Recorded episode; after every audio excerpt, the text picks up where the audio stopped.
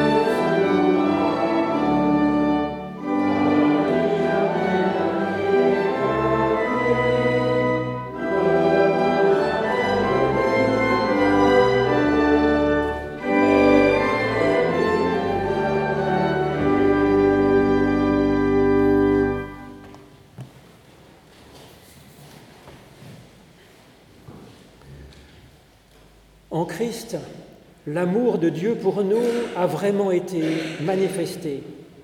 Il nous dit, venez à moi, vous tous qui êtes fatigués et chargés, et je vous donnerai du repos. Alors c'est fort de cette promesse que nous pouvons nous tourner vers l'Éternel notre Dieu en toutes circonstances, pour lui demander son pardon et pour lui demander son aide afin d'arriver à avancer et à vivre pleinement. C'est ce que je vous propose de faire en suivant du cœur cette prière d'Isaac de Ninive du 7e siècle. Mon Dieu, mon cœur est en peine. Donne-moi de pouvoir rentrer en moi-même pour que de toute mon âme je t'ouvre, je m'ouvre à toi, car sans toi, je suis privé de la source de tout bien. Ô Dieu bon, donne-moi ta grâce. Toi, Père, dans l'éternité, tu as engendré Christ, renouvelle en moi les formes de ton image. Quand je t'ai abandonné, ne m'abandonne pas. Quand je me suis éloigné de toi, sors à ma recherche.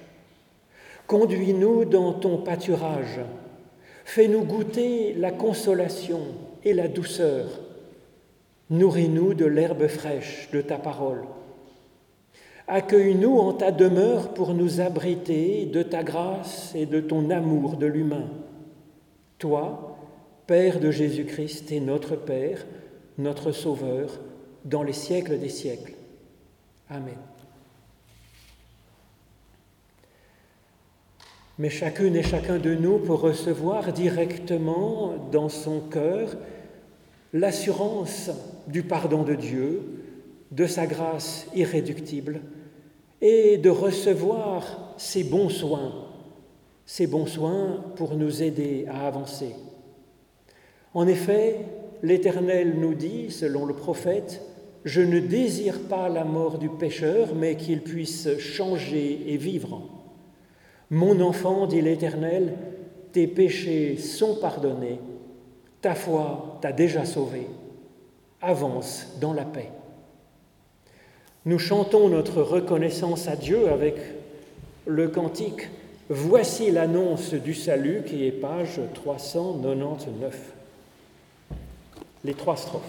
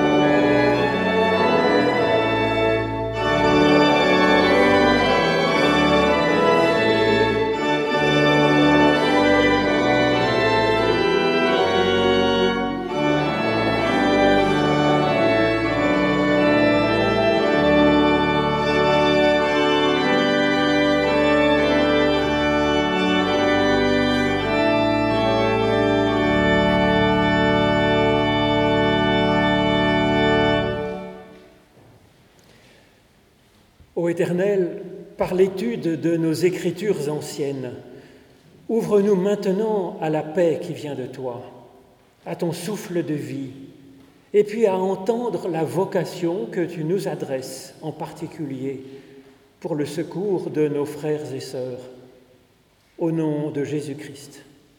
Amen. Alors le thème de notre réflexion que je vous propose pour ce joli dimanche, c'est une réponse à un appel de paroissiens qui sont venus à la sortie du culte le 31 octobre dernier pour, demander, pour me demander de, réfléchir, de réfléchir ensemble sur cette parole de Jésus effectivement assez étrange qui nous dit Tout ce que vous lirez sur terre sera lié au ciel, tout ce que vous délirez sur terre sera délié au ciel. Alors c'est ce qu'on appelle le pouvoir des clés, clés que l'on trouve d'ailleurs dans le blason de Genève, une jolie clé, grosse clé dorée, que l'on voit d'ailleurs à l'entrée de ce joli temple de Vendœuvre. Et aussi sur le petit feuillet que vous avez reçu si vous avez eu la chance d'en avoir un. Alors il est question à plusieurs reprises, euh, avec quelques variantes, de cette mission que le Christ nous donne, de la clé d'or. Et je vais vous lire les trois versions que j'ai trouvées dans les évangiles. D'abord, c'est dans Matthieu 16, les versets 15 à 20, et c'est à Pierre que Jésus va donner la clé d'or. Et vous, leur demanda Jésus, que dites-vous Pour vous, qui suis-je? Simon-Pierre répondit, Tu es le Christ, le Fils du Dieu vivant. Jésus lui dit, Tu es heureux, Simon, fils de Jonas, car tu n'as pas découvert cela de toi-même, mais c'est mon Père qui est dans les cieux qui te l'a révélé. Eh bien moi, je te déclare, tu es pierre, et sur cette pierre je bâtirai mon Église. La mort elle-même ne pourra rien contre elle, je te donnerai les clés du royaume des cieux. Ce que tu liras sur la terre sera lié dans les cieux. Ce que tu délieras sur la terre sera délié dans les cieux. Puis Jésus leur ordonna sévèrement de ne dire à personne qu'il était le Christ. Bon, ça aussi, c'est assez étrange. Deuxième euh, occurrence de ce don des clés, c'est Matthieu 18, donc deux chapitres plus loin, et là, Jésus s'adresse donc à ses disciples. Jésus leur dit, Gardez-vous de mépriser aucun de ces petits, car je vous le dis, aux cieux, leurs anges se tiennent sans cesse en présence de mon Père qui est aux cieux. Car le Fils de l'homme est venu sauver ceux qui étaient perdus. Quel est votre avis? Si un homme a cent brebis et que l'une d'entre elles vienne à s'égarer, ne va-t-il pas tout quitter? Pour euh, laisser les 99 autres dans la montagne pour aller à la recherche de celle qui est égarée Et s'il arrive à la retrouver, en vérité, je vous le déclare, il en a plus de joie que pour les 99 qui ne se sont pas égarés. Ainsi votre Père qui est aux cieux veut qu'aucun de ces petits ne se perde. Si ton frère vient à pécher, va le trouver et reprends-le seul à seul. S'il t'écoute, tu auras gagné ton frère. S'il ne t'écoute pas, prends encore avec toi une ou deux personnes pour que toute l'affaire soit décidée sur la parole de deux ou trois témoins. S'il refuse de les écouter, dis-le à l'Église, et s'il refuse d'écouter même l'Église, qu'il soit pour toi comme le païen et le collecteur d'impôts. En vérité, je vous le déclare, dit Jésus, tout ce que vous lirez sur la terre sera lié au ciel, et tout ce que vous délirez sur la terre sera délié au ciel. Enfin, dans l'Évangile selon Jean, au chapitre 20, c'est donc un récit de la résurrection de Jésus, voilà ce qui nous est dit. Alors que par crainte des autorités judéennes, les portes de la maison où se trouvaient les disciples étaient verrouillées, Jésus vint. Il se tint au milieu d'eux et leur dit, La paix soit avec vous. Tout en parlant, il leur montra ses mains et son côté. En voyant le Seigneur, les disciples furent remplis de joie. Alors Jésus leur dit à nouveau, La paix soit avec vous, comme le Père m'a envoyé, moi aussi, je vous envoie. Ayant ainsi parlé, il souffla sur eux et leur dit, Recevez l'Esprit Saint. Si de certains vous remettez les péchés, ils leur seront remis. Si vous les retenez, ils ont été retenus.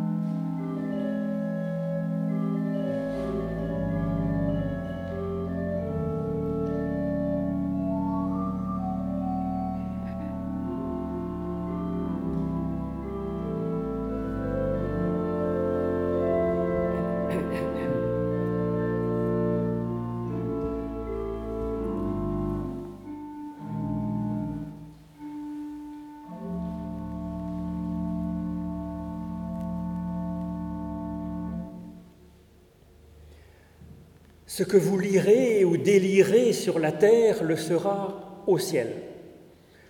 Ce message nous dit que notre foi n'est pas seulement un aimable exercice qui nous fait du bien, ce que ça est aussi, mais qu'il y a un enjeu essentiel pour nous, pour nos proches, pour euh, leur vie sur la terre comme au ciel. Alors aurions-nous le pouvoir de forcer la porte du paradis? Pour faire entrer quelqu'un Est-ce que nous aurions l'horrible pouvoir qui consisterait à fermer la porte du paradis à quelqu'un Est-ce que nous aurions le pouvoir d'empêcher Dieu de pardonner ou de le pousser au contraire à une miséricorde qu'il n'aurait pas eue spontanément au départ Tout cela n'a évidemment pas de sens dans le cadre de l'Évangile pour différentes raisons. D'abord parce que, par définition, Dieu est juste. Et donc c'est une folie de penser que nous aurions un meilleur jugement que, lui pour le lui imposer. La base même de la foi, ben, c'est de lui faire confiance à lui pour entendre son point de vue éclairé et éclairant. Alors Dieu n'a jamais aimé, jamais éliminé personne, comme le dit Jésus-Christ, Dieu est amour même pour ses ennemis. Il fait du bien à ceux qu'il persécute. Il est euh, bénédiction pour ceux qui le maudissent. Et donc, il n'y a rien à craindre de ce côté-là. Et c'est ce qu'on voit Jésus-Christ faire en réalité, de tout cœur, avec ardeur, avec sa vie tout entière. Comme par exemple, quand il euh, il nous dit de traiter un méchant comme un païen ou comme un péager. Comment est-ce qu'on peut le comprendre? Ben, Comme Jésus le faisait, c'est-à-dire qu'il allait particulièrement envers les personnes qui étaient en train de se perdre avec des adorations improbables, avec une vie de rapine contre les autres. Et donc c'est un encouragement, nous aussi, à aller soigner, eh bien, même les brigands. Et puis c'est ce qu'il explique avec cette parabole de la brebis perdue. Alors c'est même particulièrement vrai dans la version de Luc de cette parabole de la brebis perdue, où il n'est pas question que le berger ne finisse pas par retrouver la brebis. Toujours, il s'en sortira pour retrouver même la plus perdue des brebis perdues. Alors nous n'avons pas le pouvoir de forcer Dieu à pardonner, puisqu'il a déjà pardonné. C'est déjà fait, c'est sa nature de pardonner et d'aimer. Encore moins le pouvoir d'empêcher Dieu de pardonner. Alors comment serions-nous ce portier du paradis? Quelle est donc cette clé d'or que nous avons reçue? Une difficulté pour le comprendre vient de de, la conception courante de ce que c'est que la justice. Conception qui est en fait le fruit de, la justice du Seigneur euh, antique euh, envers ses esclaves, élevant les, serviteurs, les esclaves euh, qui rendent bien service, et puis punissant, voire éliminant les serviteurs pas très efficaces. Et donc la justice divine était vue comme cela dans bien des cultures. Et c'est ça qui déterminait le salut ou non. Comme par exemple avec la notion de karma dans le bouddhisme, comme la pesée des âmes dans la conception égyptienne antique, avec euh, notre cœur euh, à notre mort qui était posé dans une balance, s'il était trouvé plus lourd que la plume de la déesse de la sagesse, Mat, on était fichu, dévoré sur place par une sorte de divinité euh, canine, et puis si par contre notre cœur était assez léger, on pouvait prendre une barque qui nous emmenait vers les rives de la vie éternelle. C'était de même pour l'orphisme grec. Et donc il y avait des incantations qui étaient données aux morts sur une lamelle d'or, des rites, des sacrifices, des pyramides, afin de forcer autant que possible les portes du paradis. Alors ces conceptions ont influencé bien des chrétiens. Étrangement, car l'évangile du Christ nous dit le contraire. La question n'est absolument pas de convaincre Dieu de nous garder ou de garder ceux que l'on aime. C'est le contraire. Dieu veut, Dieu nous garde quoi qu'il se passe et gardera quelqu'un qu'on l'aime ou qu'on l'aime pas. Et donc c'est l'inverse de la conception antique. C'est Dieu qui nous invite à entrer. C'est Dieu qui nous appelle, c'est Dieu qui nous cherche et qui nous cherche ardemment, patiemment. Le terme même d'Église, contrairement à ce que l'on entend, ça ne veut pas dire communauté, Église, c'est le verbe ek kaleo, appeler hors d'eux. Et donc c'est Dieu, c'est l'appel de Dieu qui espère notre venue. Bien sûr que Dieu n'a pas besoin que nous le persuadions de prendre soin de nous ou de ceux que nous aimons. il est comme sa justice, la justice de Dieu est comme celle d'un père ou d'une mère qui aime ses enfants si l'enfant n'est pas très performant, eh bien les parents vont s'en occuper en fait d'autant plus.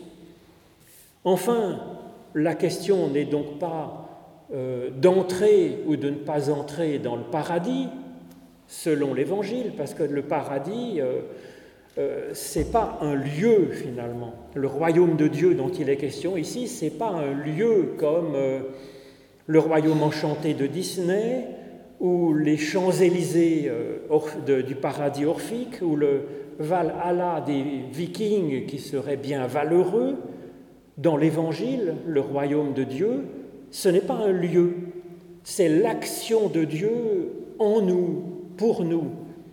Le royaume de Dieu, c'est un soin, c'est une dimension de notre être, c'est un élan de vie plus fort que tout. Ce n'est pas un lieu, c'est pourquoi l'Évangile parle du royaume de Dieu pour maintenant, alors que nous sommes ici en ce monde. Le royaume de Dieu en nous, nous dit Jésus, ou entre nous dans nos relations euh, interpersonnelles. Et donc cette question du salut, elle est ainsi encombrée de bien des, des, croyances anciennes et bien des superstitions, bien des craintes inutiles finalement. Et ça ouvre malheureusement la porte à bien des, manipulations qui prennent des personnes dans les filets de leurs menaces d'un Dieu terrible, d'une justice de Dieu, qui au lieu de, de nous soigner, comme celle de n'importe quel parent, eh bien, cherche à nous juger, à éliminer les moins performants. Et donc on est pris dans des filets de culpabilité de ne pas être parfait, comment le serions-nous, et de n'en avoir jamais fait assez, et donc d'aller encore plus à l'Église, de donner encore plus de sous, bien entendu. Alors c'est précisément là que se place l'appel de Jésus et cette clé qu'il donne à ses disciples pour les envoyer. nous avons un pouvoir immense pour aider nos proches. C'est la qualité de vie de bien des personnes qui est en jeu, et c'est sur terre que cela se joue, nous dit Jésus. Nous sommes envoyés comme Christ a été envoyé. Et Jésus nous dit qu'il y a un véritable enjeu. Alors quel est-il si Dieu a déjà pardonné, si de toute façon son rêve c'est de nous voir effectivement en sa présence? Eh bien c'est que si la personne ne sait pas qu'elle est pardonnée, qu'elle est aimée par Dieu sans condition, elle ne pourra pas vivre une confiance en Dieu. Si la personne n'a pas idée de ce que pourrait apporter de s'ouvrir à Dieu, ben comment s'intéresserait-elle à cette dimension de l'être? Comment aura-t-elle envie? Ben C'est ce que l'on voit dans la parabole de la brebis perdue, que nous avons ici dans l'Évangile selon Matthieu en introduction à ce pouvoir des clés qui nous est donné. Le berger, Dieu, le bon berger, ne cesse de chercher sa brebis perdue et il peine à la retrouver. Et puis la conclusion, dans la version de Matthieu de cette parabole, reste hypothétique. S'il arrive à la retrouver, sa brebis perdue. Et donc la bonne volonté de Dieu n'est pas en cause. La clé d'or que nous avons reçue n'a pas pour mission d'ouvrir le cœur de Dieu, bien sûr. Ce n'est pas là que ça coince. C'est précisément que la brebis perdue n'est plus en lien. La question, c'est qu'effectivement, la brebis perdue, ben, c'est perdu. C'est donc vers elle que nous sommes envoyés afin de l'aider à se délivrer de ce qui la coince, de ce qui l'isole dans son coin, afin qu'elle puisse renouer avec elle-même, renouer avec sa propre source, son Dieu, à sa façon. Alors nous sommes envoyés, Dieu a, pu toucher euh, certaines personnes comme il a pu, par leur intelligence, par leur cœur, par euh, leur tripe, par l'esprit, par ce souffle puissant. Mais cette parabole de Jésus est comme un appel à aider Dieu dans son impuissance, dans sa peine, à avancer dans ses échecs relatifs à toucher la population. C'est sur Terre qu'il y a un problème, que ça coince. C'est sur Terre qu'il nous faut dénouer des entraves, nouer des attachements nouveaux avec Dieu. C'est sur Terre qu'un travail de berger doit être accompli en cherchant la brebis, mais à niveau de brebis, au creux des buissons, dans le fond des granges, dans une anfractuosité de rochers, dans une ravine. Et c'est pourquoi nous sommes appelés par Dieu en Christ. Alors étrange mission puisque Dieu lui-même peine à y arriver. Alors personne ne saurait nous en vouloir, donc ni Dieu ni nous-mêmes, de ne pas y arriver trop souvent. Seulement, nous avons des atouts que Dieu n'a pas dans un certain sens. Nous sommes au niveau de, de, cette brebis que nous cherchons tous. Nous sommes ses frères ou ses sœurs. Nous avons les mêmes difficultés à avancer, à dénouer certains liens. Seulement, nous, nous avons ce lien de la foi. Nous savons ce que ça peut apporter. Et puis, nous savons aussi que la foi, ça se travaille, ça devient tout petit au début, comme une recherche, comme un, frémissement d'espérance. Nous savons que la foi se travaille et que nous sommes appelés aussi à être, dans un certain sens, notre propre berger.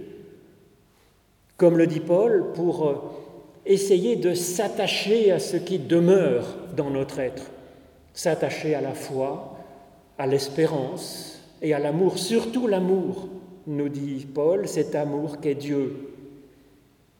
Et donc la question n'est pas celle d'avoir la foi ou non, la question est de s'attacher d'abord à cet essentiel commun à toutes les brebis, celles qui sont perdues et celles qui commencent déjà à frémir d'être retrouvées par le berger.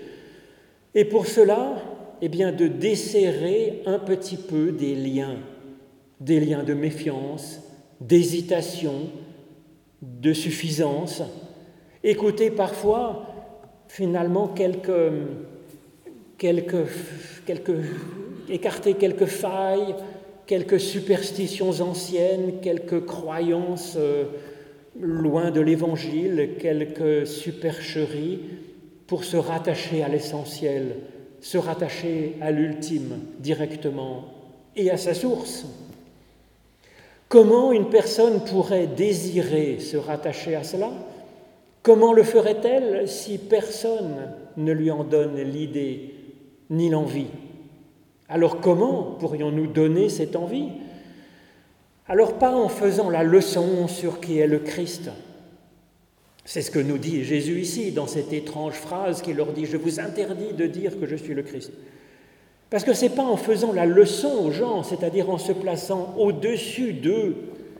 Non, le secret, c'est de se placer au niveau de la brebis, au niveau de la personne.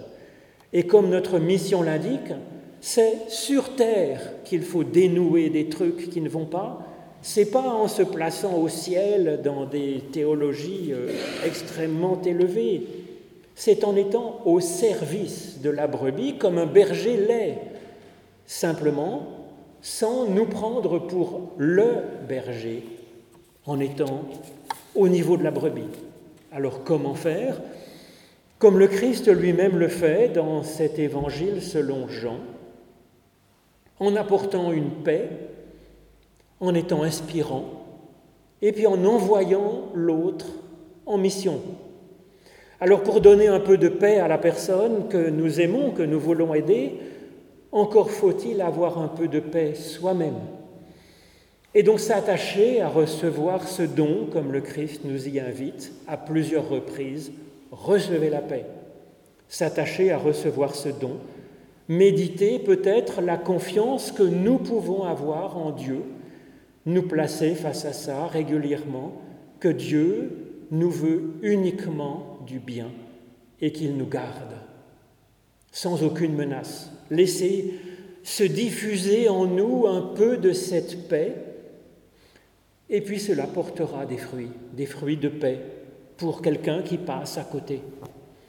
Ensuite, comment inspirer cette soif de Dieu? En étant inspirés nous-mêmes de cette soif, en nous laissant inspirer, travailler par cela, par ce souffle. Et puis enfin, faire que la personne elle-même se sente digne d'apporter quelque chose aux autres et au monde, qu'elle se sente envoyée. C'est en étant créateur soi-même c'est en aimant soi-même un peu qu'on se lie au Créateur de la vie. Amen.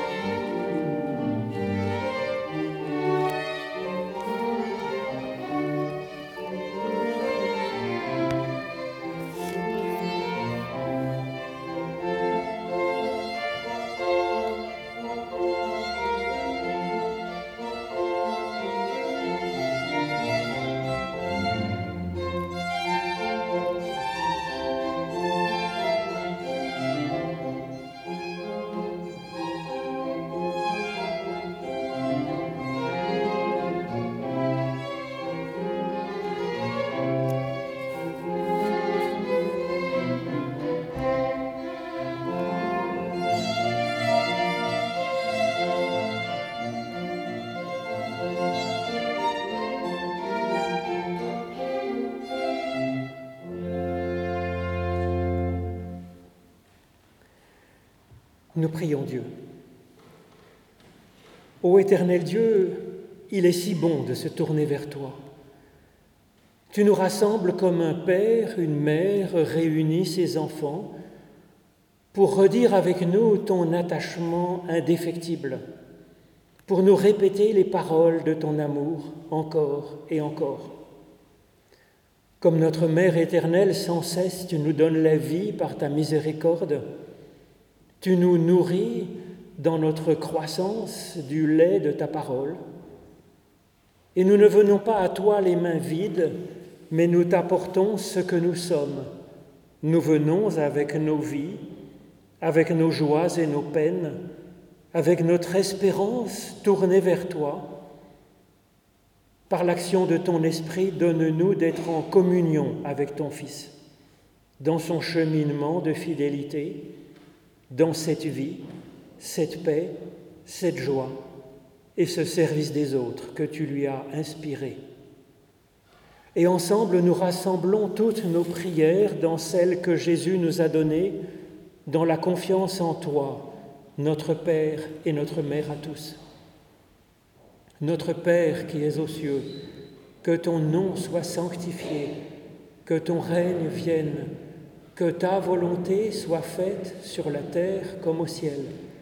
Donne-nous aujourd'hui notre pain de ce jour. Pardonne-nous nos offenses comme nous pardonnons aussi à ceux qui nous ont offensés.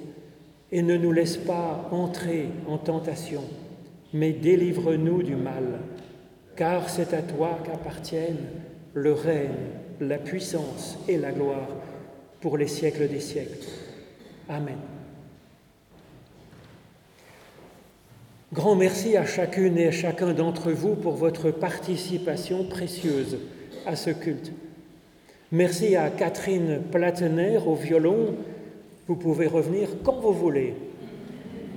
Et puis merci à Diego Innocenzi qui organise ces cultes musicaux chaque mois. Et puis pour euh, cet accompagnement euh, magnifique et puis sur cette improvisation pleine de points d'interrogation qu'il nous a donné entre la lecture de la Bible et la prédication. À la sortie, vous trouverez le texte de la prédication que je vous ai proposé pour être d'accord avec certains passages et moins d'accord avec d'autres, et puis peut-être pour la, donner à une personne que vous penseriez être intéressée. Alors vous trouverez aussi sur Internet, sur le site de la paroisse Colonie Vendœuvre-Choulet, les prédications, mais aussi les groupes bibliques quand il y en a un, comme mardi dernier que Souyon a mis en ligne. Dimanche prochain, un culte à Colonie, où nous pensons en particulier aux événements familiaux qui auraient pu vous toucher au cours de cette année. Et donc n'hésitez pas à nous en faire part, que ce soit une naissance, un baptême, une confirmation, un fiançailles, mariage ou service funèbre, malheureusement un deuil de quelqu'un auprès ou au loin. Et c'est aussi donc avec émotion que nous pensons aux proches d'Anne Denis, qui est décédée jeudi dernier. Nous pensons tout particulièrement avec admiration et avec affection à Hervé Denis, après 63 ans et demi, nous dit-il, d'une véritable union. Le service funèbre est prévu mardi à 15h au temple de Colonie. Maintenant, c'est le moment de l'offrande effectivement, au cours du culte, c'est un geste spirituel qui permet de nous rappeler à mettre notre corps, nos moyens au service de ce que l'Esprit nous inspire. Et pendant l'offrande, eh bien, nous chanterons le psaume 134, page 148, dont je vous propose de chanter les deux premières strophes, Bénissons Dieu, le seul Seigneur.